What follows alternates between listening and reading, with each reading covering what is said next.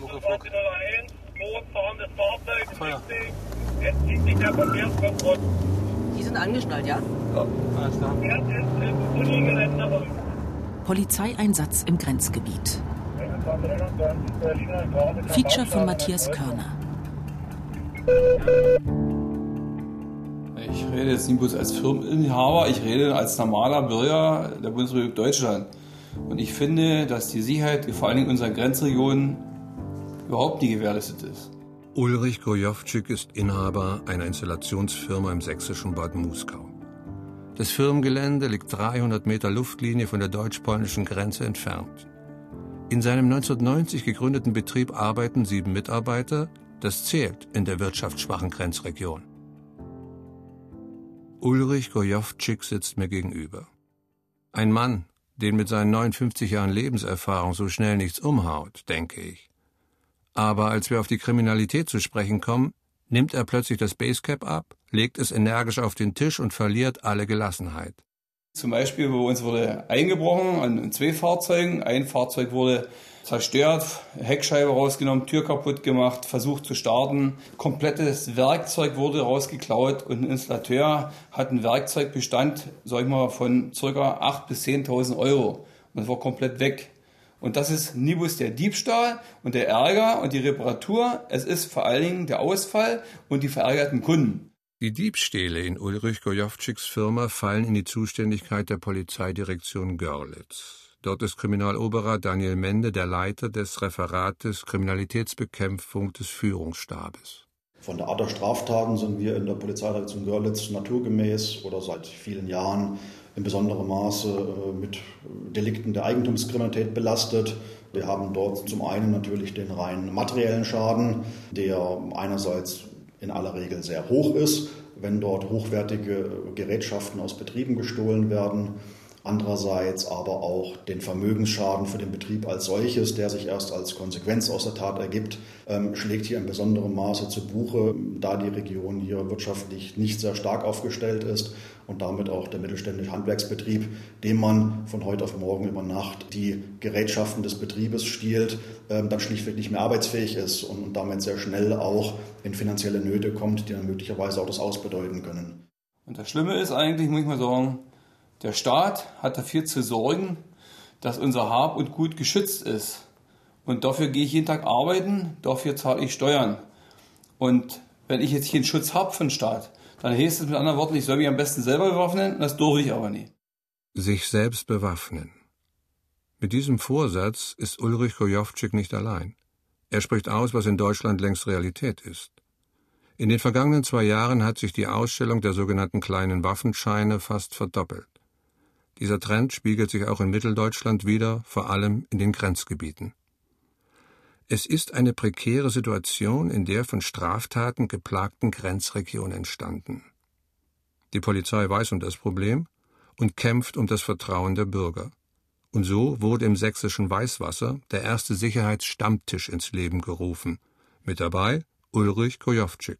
Das Entscheidende war, als das Forum in Weißwasser war und hat so ein Oberstleutnant gesprochen, das war wohl der Chef von der Polizei in Görlitz, dem hatte ich den Fall auch geäußert.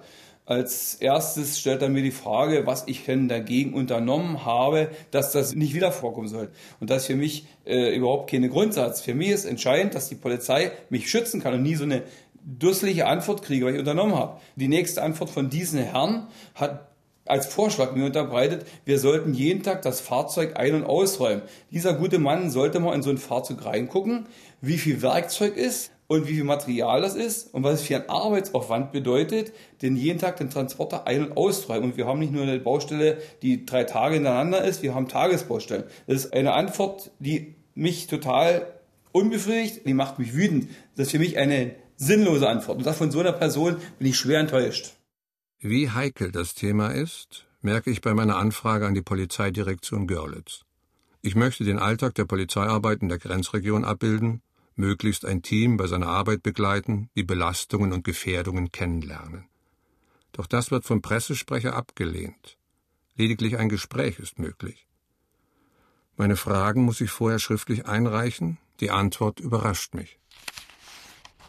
Ihre Gesprächspartner werden der Leiter des Referates Kriminalitätsbekämpfung des Führungsstabes unserer Polizeidirektion Kriminaloberrat Daniel Mende sowie der Leiter des Rauschgiftkommissariats der Kriminalpolizeiinspektion erster Kriminalhauptkommissar Gerd Vogt sein. Beim Studium Ihrer Fragen ist mir jedoch aufgefallen, dass möglicherweise ein Missverständnis vorliegt. Wir stehen Ihnen gerne für eine nüchterne, faktenorientierte Berichterstattung zur Verfügung. Dazu zählen wir jedoch nicht die Frage, wie der typische Alltag eines Polizeibeamten der Polizeidirektion Görlitz in der Grenzregion aussieht. Er ist im Grundsatz nicht anders als der eines Polizeibeamten in einer x-beliebigen anderen Region in Deutschland. Bitte haben Sie Verständnis dafür, dass wir nicht der richtige Partner für eine emotionalisierte, oder erlebnisorientierte Berichterstattung sind. Schade. Ich verstehe die Vorsicht.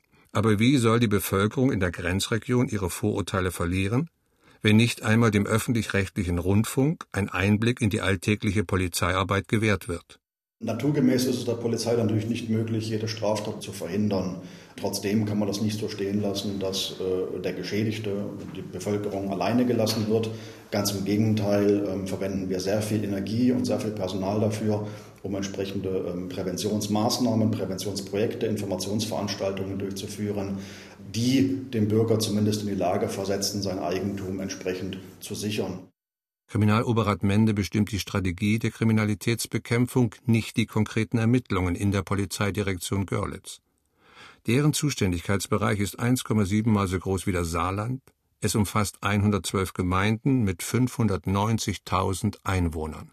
Für den Bereich der Polizeidirektion Görlitz ähm, beläuft sich diese Schadenssumme für die Eigentumskriminalität auf etwa 12,5 Millionen Euro die dort als Stehlschaden tatsächlich zu Buche stehen, die also einen Sachwert haben, der dann auch auf dem Schwarzmarkt entsprechend mutmaßlich zu veräußern gewesen ist. Als Reaktion auf die Kriminalitätsschwerpunkte in Grenznähe arbeitet im Görlitzer Bereich die Fahndungsgruppe Neiße, die je zur Hälfte mit deutschen und polnischen Polizisten besetzt ist. Im benachbarten Spree-Neiße-Bereich ist die Ermittlungsgruppe Sigrid gebildet worden die auch mit der polnischen Seite zusammenarbeitet. Dort leitet Marco Mette das Kriminalkommissariat. Sigrid steht für Sicherheit in der Grenzregion gegen Intensivtäter. Ne? Also es geht in erster Linie darum, Straftäter im grenzüberschreitenden Bereich ja, aufzuspüren, festzustellen, auf frischer Tat festzunehmen. Und gerade der Täter auf frischer Tat, das ist das Beste, was man in der Kriminalpolizei haben kann, weil dann sämtliche Beweise vor Ort sofort festgestellt werden. Ein Massendelikt ist der Fahrraddiebstahl.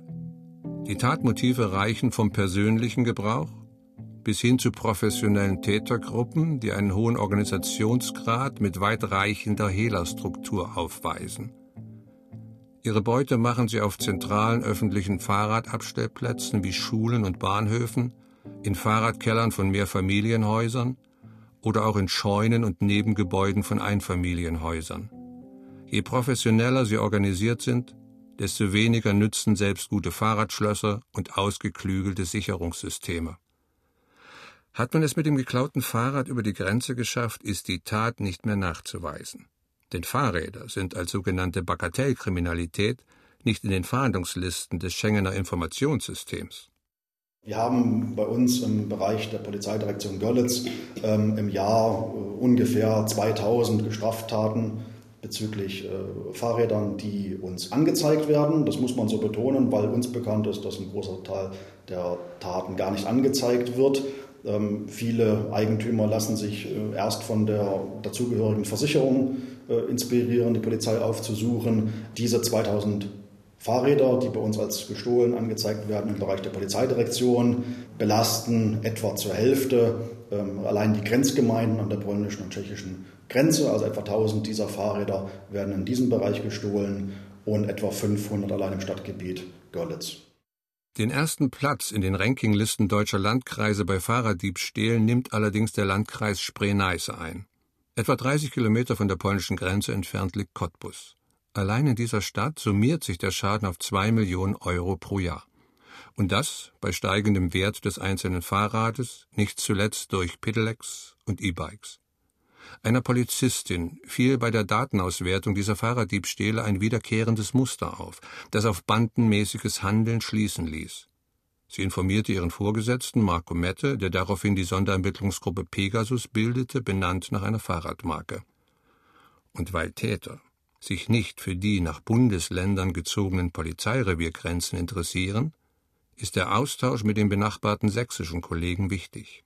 Die Ermittlungsgruppe Pegasus, die wir hier ins Leben gerufen haben, die hat natürlich die sächsischen Behörden darauf hingewiesen und gesagt, Mensch, wir haben hier Erkenntnisse und wir wissen, dass eure Fahrraddiebstähle auf das Konto unserer Tätergruppe geht, ne? aufgrund der dargestellten äh, Möglichkeiten, die wir haben. Und in dem Moment äh, funktioniert das auch hervorragend mit dem Datenaustausch, mit dem Spurenaustausch. Man muss ja trotzdem die Taten beweisen können, sodass die Ermittlungsgruppe Pegasus auch ganz, ganz eng beispielsweise mit der Polizeiinspektion in Weißwasser zusammengearbeitet hat und die Verfahren dort gemeinsam beweissicher aufgearbeitet haben. Annika H. ist eine zierliche junge Frau, die mit Resolutheit und Leidenschaft Polizistin ist. Was uns halt verbindet, weil wir ja festgestellt haben, dass es ähm, gerade äh, junge Täter aus ähm, Lubsko sind. Und wenn man sich Lubsko anschaut, ist eine 14.000 Einwohnerstadt, die ähm, relativ genauso weit weggelegen ist zu den Städten Guben, ähm, Forst und Bad Muskau. Das heißt, wenn ich in Lubsko starte, kann ich mir überlegen, wo fahre ich denn heute hin? Weil der Weg ist der gleiche. Fahre ich nach Guben, fahre ich nach Forst oder fahre ich nach Bad Muskau zum Grenzübergang? Und von dort aus wurden dann die Täter meistens mit Fahrzeugen tagsüber reingebracht in die größeren Städte und dort wurden dann an Fahrradsammelplätzen und ähm, an Fahrradständern vor Einfamilienhäusern tagsüber ganz normal ähm, die Fahrräder mitgenommen und die Täter mussten dann sozusagen auf Radwegen dann wieder über den Grenzübergang fahren, wo sie wieder aufgenommen worden sind mit dem ähm, Diebesgut und es ging weiter nach Lubsko zurück. Die polnische Stadt Lubsko erscheint unauffällig. Historischer Kern, typische Plattenbausiedlungen der kommunistischen Ära. Von der wechselhaften Geschichte zeugen auch das Renaissance-Rathaus, die Mariä-Heimsuchungskirche und das Schloss. Gezeichnet ist die Stadt, aber ebenso vom Zusammenbruch der Industrie nach 1989. Die Folge sind hohe Arbeitslosigkeit und soziale Probleme, Nährboden auch für grenzüberschreitende Kriminalität. Das Problem, was wir ja auch hier dargestellt haben oder festgestellt haben, zwar haben die jugendlichen Täter diese Fahrräder gestohlen, aber sie sind ja in dieser dann von uns festgestellten Bandenstruktur nur ein Teil in der Kette. Das sind ja die, ich sage mal vorsichtig, die die Drecksarbeit machen. Ne? Die vor Ort müssen die, äh, die Fahrräder anwenden und sie geben die ja nur irgendwo ab. Ne? Und das war jetzt die Herausforderung auch in der kriminalpolizeilichen Ermittlung. Rausgekommen sind die Hintermänner. Welche Wege gehen die Fahrräder? Ne? Wer ist der eigentliche, der hier dran verdient?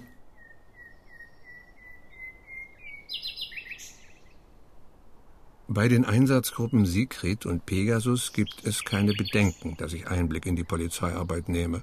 Voraussetzung ist natürlich keine Namen und keine relevanten ermittlungstaktischen Fakten. Und so bin ich in einer Mainacht in der Polizeiinspektion Spree-Neiße mit Sigrid verabredet. Vor der Tür verspricht der Gesang der Nachtigallen einen romantischen Abend, drinnen bricht die Romantik abrupt ab. Auf den Besucherstühlen neben dem Eingangstresen sitzt ein junges Pärchen. Das Mädchen kippt immer wieder nach vorn und ihr Blick verrät ein auf der Reise sein. Sigrid hat ein eigenes Zimmer im neuen Bürogebäude. Marco Mette krempelt seine Hemdsärmel hoch, zeigt in die Runde und sagt, das sind die Besten und Engagiertesten. Zwei Polizistinnen, Annika H. in Uniform, koloriert, wie sie das nennt, die andere in Zivil. Bei den drei Männern überprüft gerade der Einsatzleiter den Sitz der Pistole und sagt, die beste Waffe ist die, die man nicht benutzt. Weil diese Philosophie bei Tätern nicht so verbreitet ist, zurrt er seine Sicherheitsweste fest. Wir hoffen bei jedem Dienstantritt, sagt er, dass wir wieder gesund nach Hause kommen. Die anderen beiden Männer sind in Zivil. Und es dauerte gar nicht lange, bis diese hochmotivierten Kollegen dieser Ermittlungsgruppe ja fast alle Täter kannten und mit welchen Fahrzeugen die unterwegs waren. Und äh, das war so richtig Spaß. Ich will einfach auch das Wort Spaß verwenden, dass die Kollegen ähm, alle ihre polizeilichen Kenntnisse auch immer wieder erfolgreich umsetzen konnten. Das war richtig tolle, erfolgreiche Polizeiarbeit. Das ist ein wahnsinniger Erfolg und ich glaube, bundesweit hat es noch kein ähnliches Verfahren gegeben, wo die Fahrradkriminalität mit so einem Umfang angegangen wurde und auch mit diesem Erfolg beendet wurde. Aber der Fahrradklau ist damit noch nicht besiegt. Die Diebe werden immer dreister. Es gibt also noch viel zu tun. Der Einsatzleiter druckt den aktuellen Lagebericht aus. Liebe Kollegen, dann für die Lage, Lagebewertung am heutigen Tag, für die Nachtschicht. Es gibt drei Sachverhalte, die für uns dann vom Modus operandi von Bedeutung wären. Es ist angezeigt worden äh, in der Ereigniszeit vom 4.5.18 Uhr bis zum 5.5.6.55 Uhr polizeilich bekannt. Routine für die fünf. Auch die Sachverhalte. Offenbar gestohlene Fahrräder sichergestellt, die im Gebüsch deponiert waren, um sie über die Grenze zu bringen. Gleich daneben ein aufgebrochenes Fahrzeug, ein Pkw-Kennzeichen wurde abgerissen, aus einem Pkw-Handschuhfach die Zulassung entwendet. Ein weiterer Sachverhalt, eben dieses Mal ebenfalls im Bereich Sando. Tatzeit vom 4.5.18 Uhr bis zum 5.5.7 Uhr. Die Spurensuche-Sicherung ist dann auch durch die Kriminalpolizei, durch den Tatortdienst durchgeführt worden. Soweit das erstmal ganz kurz zur heutigen Lage. Schnell noch einen Kaffee getrunken. Es wird der letzte sein für diese Nacht. Noch etwas Geplänkel über die Verfolgungsjagd eines Täters zu Fuß. Batterien brauchen wir für deine Taschenlampe. Jetzt kommt die Aufteilung der Gruppe. Die beiden Uniformierten fahren mit einem Streifenwagen, die anderen mit zwei zivil aussehenden Pkw. Ich werde der zivilen Polizistin und dem jüngsten der Gruppe zugeordnet. Dann verteilen wir uns in die Autos. Natürlich werde ich ausführlich belehrt, aber ich bin mir sicher, die beiden wissen, was sie tun. Die Polizistin hat nur eine halbe Stelle in der Ermittlungsgruppe, die andere Hälfte ist Büroarbeit. Ich merke schnell, wie gern sie nur für Sigrid arbeiten würde. Auch mein anderer Mitfahrer ist froh, vom Wach- und Wechseldienst in diese Ermittlungsgruppe gekommen zu sein. Wir fahren durch die Stadt, die ich plötzlich mit anderen Augen sehe. Überrascht bin ich über die schlechte Funkausrüstung. Ja, wie gesagt, bei dem ist jetzt eine männliche Person, die wir schon kennen von anderen Sachverhalten, speziell im Bereich der Drogenkriminalität. Fahrtrichtung wo? Wir fahren jetzt gleich auf die Universitätsstraße in Richtung hier. Wir sind beim Thema auf, ich erzähle noch ein Muckefuck. Muckefuck fahrendes Fahrzeug entschließlich der Verkehrskontrolle. Die sind angeschnallt, ja? Ja,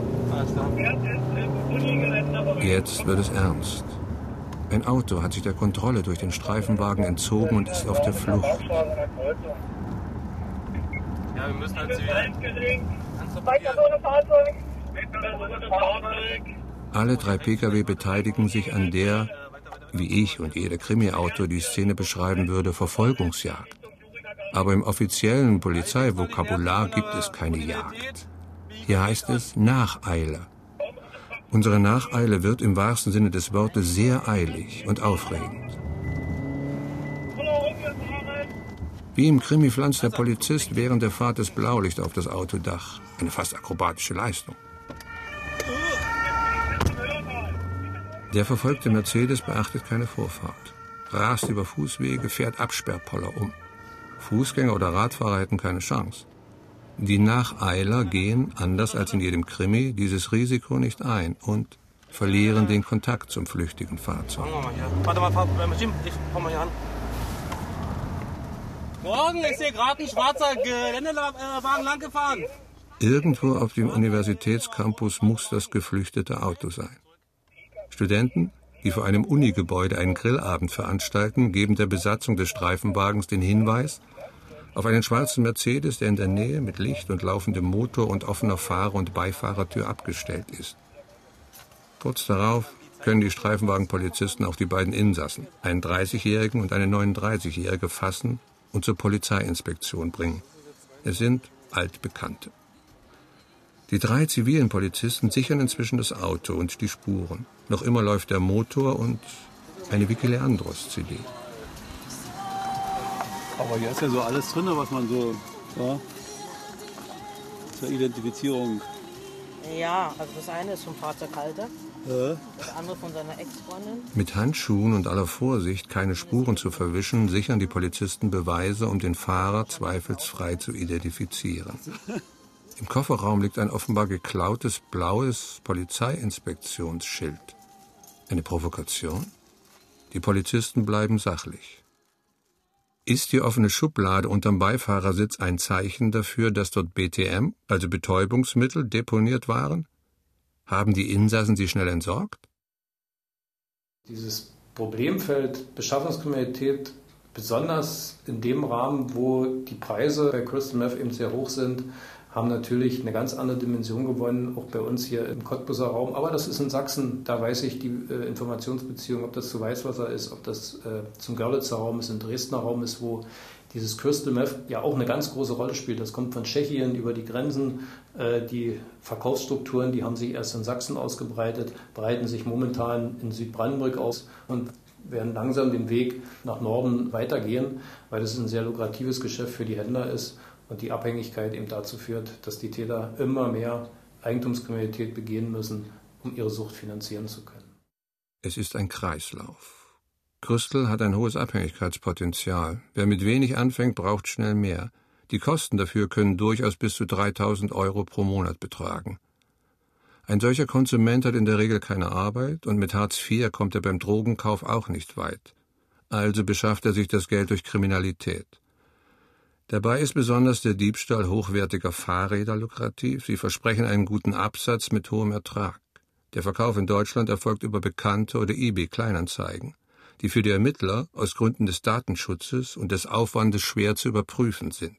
Dann entwickelt sich die Kriminalität eben so, dass die Fahrräder entwendet werden, auseinandergebaut werden, die Rahmennummern rausgeschliffen werden, neu lackiert werden. Ja, also total neue Fahrräder gebaut werden aus den bisherigen Teilen. Ne? Und das sind auch Fahrräder, die in der Regel weit über 500 Euro kosten und die dann einen neuen Besitzer finden. Und für uns als Polizei es unheimlich schwer ist, nachzuweisen, dass das ein gestohlenes Fahrrad ist oder dass diese Fahrradteile eben aus Fahrraddiebstählen hochwertiger Fahrräder stammt. Ja? Also auch das ist für uns eine ganz große Herausforderung, die wir bis zum heutigen Tage umsetzen, um diese ganze Beschaffungskriminalität hier äh, Herr zu werden.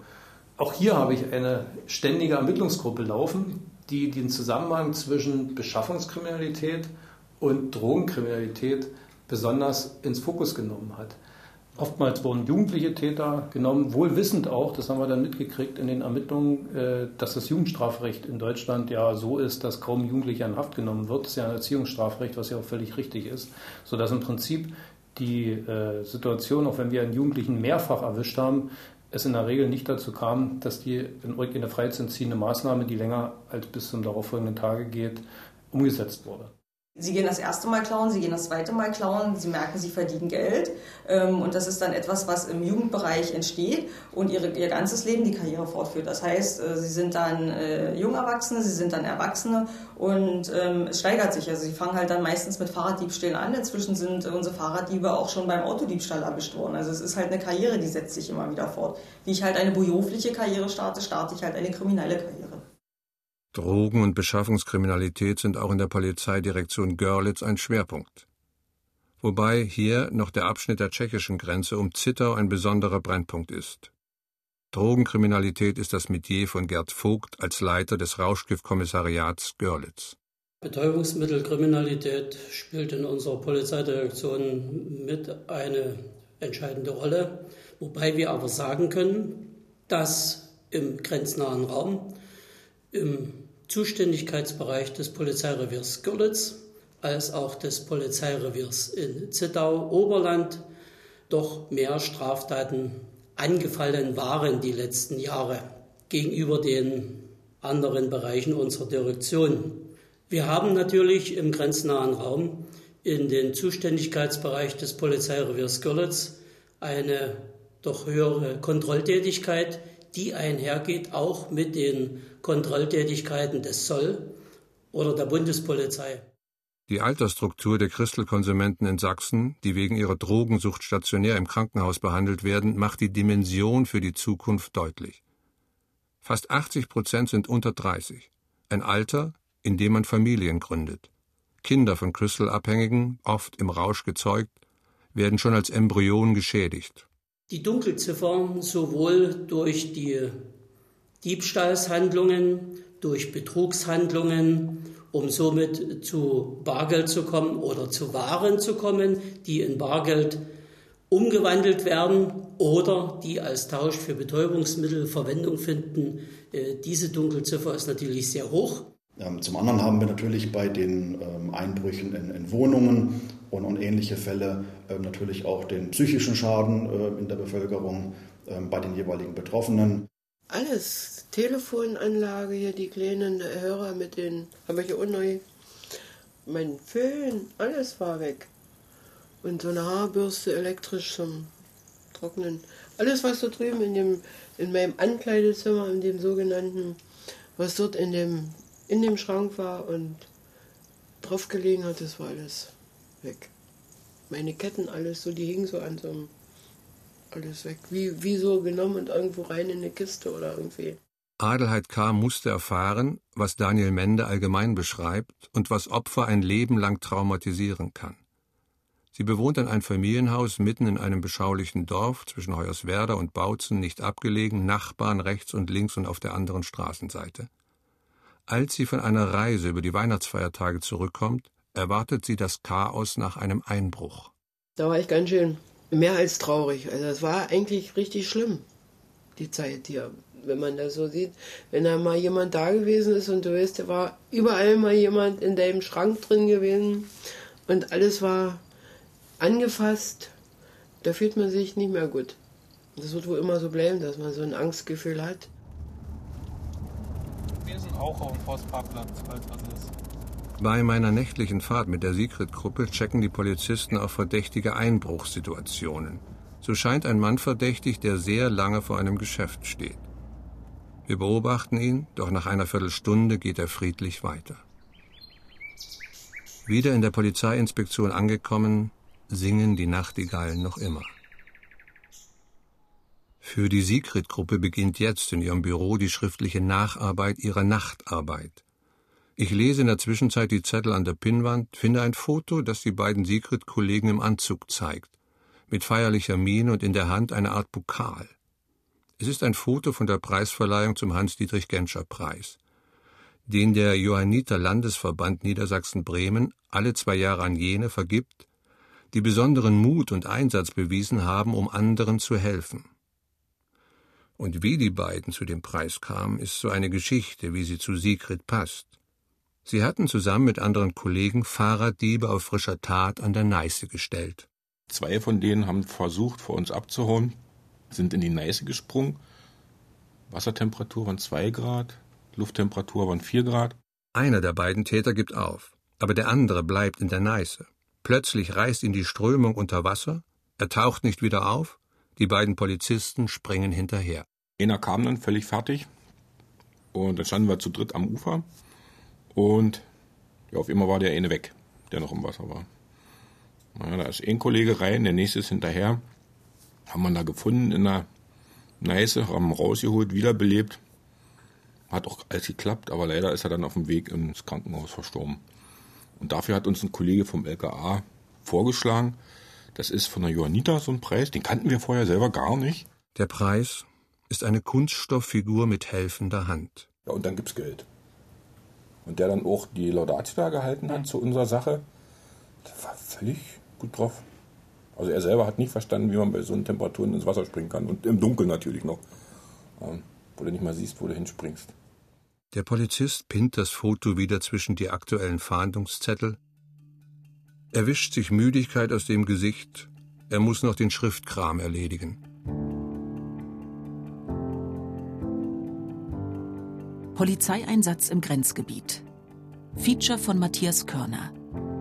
Redaktion Katrin Ähnlich. Es sprach Manfred Möck. Schnitt Christian Grund. Ton André Lühr.